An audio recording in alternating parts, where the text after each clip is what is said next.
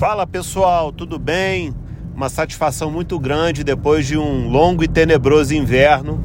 A gente está aqui conversando mais uma vez é, nesse podcast sobre integridade. É, hoje eu tenho um tema muito legal para a gente conversar a respeito, que é a questão da, do posicionamento do advogado perante a prevenção e a remediação. Por que, que eu estou refletindo com vocês sobre isso? É, o advogado é formado a remediar conflitos. Eu sou advogado, já me formei há alguns anos, tenho pelo menos aí 15 anos de prática na advocacia e ao longo desse período eu fui sempre procurado para dar soluções a conflitos que aparecem e a gente sempre recebia uma dor para ser remediada. Quando a gente pensa em mecanismos de prevenção, a gente inverte um pouco essa lógica, né? A gente evita que os conflitos eles efetivamente se implementem, que eles aconteçam.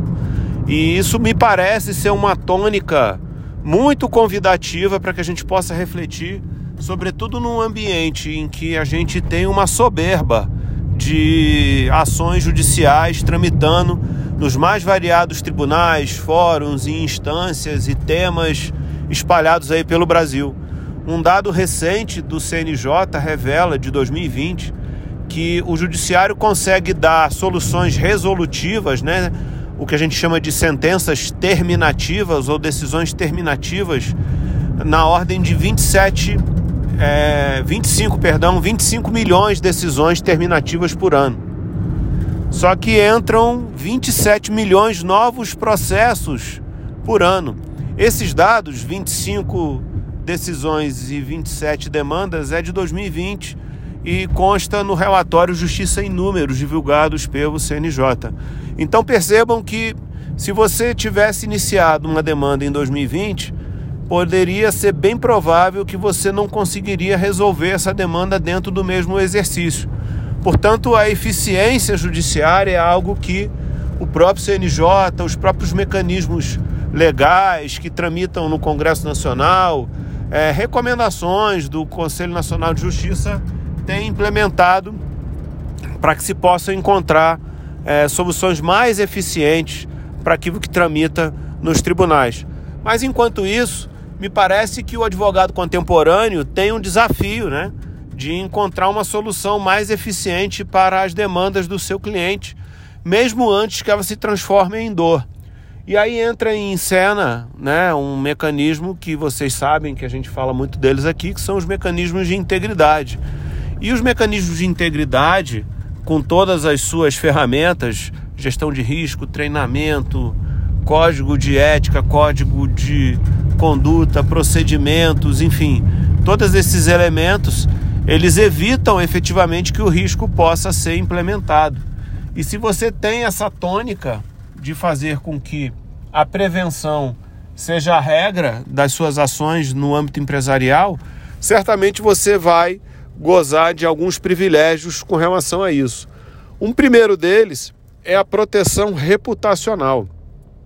A gente sabe que uma demanda judicial que envolva uma violação legal relacionada ao core business de uma organização pode referendar negativamente essa organização para outros consumidores vindouros ou outros fornecedores vindouros dos seus produtos. Portanto, lidar com essa situação nesse cenário de indeterminação de tempo, em que você não tem absolutamente nenhuma noção de quando você vai terminar o processo judicial, pode ser a perpetuação de uma má reputação dentro do cenário que você atua economicamente. E aí pensar em mecanismos de integridade para que você possa evitar que riscos graves aconteçam, prevenir para que eles propriamente ocorram, ou se ocorrer, mitigar os seus efeitos para violar menos a sua reputação ou o seu negócio, me parece ser muito convidativo, né?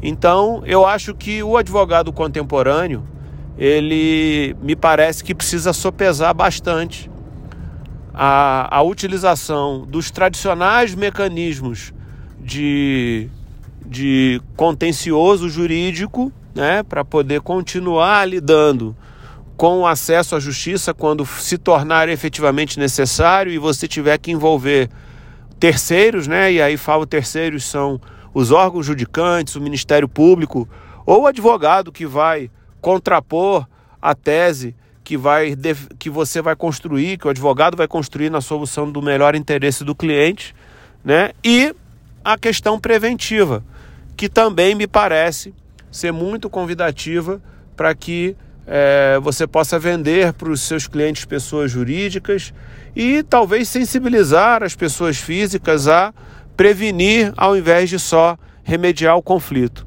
Em suma, pessoal, nesse episódio de hoje, curto, em que eu quero só passar um recado, na verdade vou passar dois recados. O primeiro é esse: é que o advogado contemporâneo tem que sopesar elementos de prevenção e remediação para que ele possa ter rentabilidade e prestígio no seu negócio e possa, se ele sim, se referendar como alguém que não ganha dinheiro tão somente com a perpetuação dos processos no tempo, mas resolve definitivamente a dor do cliente, seja uma dor existente, seja uma dor que se avizinha.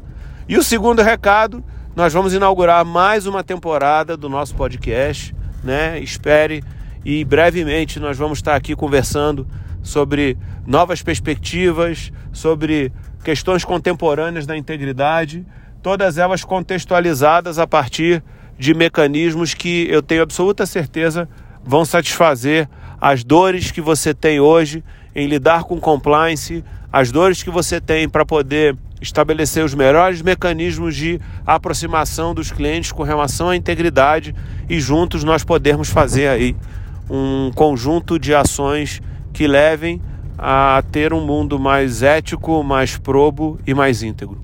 Um forte abraço para vocês e até a próxima.